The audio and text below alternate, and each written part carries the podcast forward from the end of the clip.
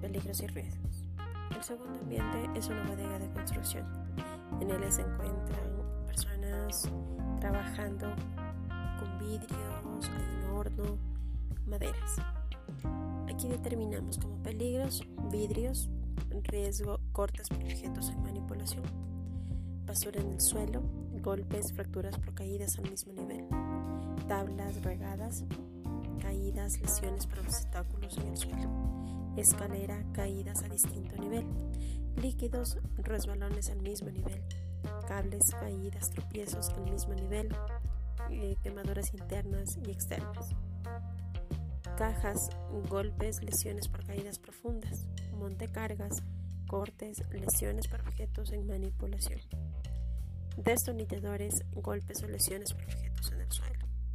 Perforadora manual, contaminación auditiva. Horno, quemaduras, cigarrillos caídos en el suelo, incendios. Máquina de laminación, atrapamientos, líquidos inflamables, inhalación de químicos o sustancias. Carretilla de mano sobre esfuerzo.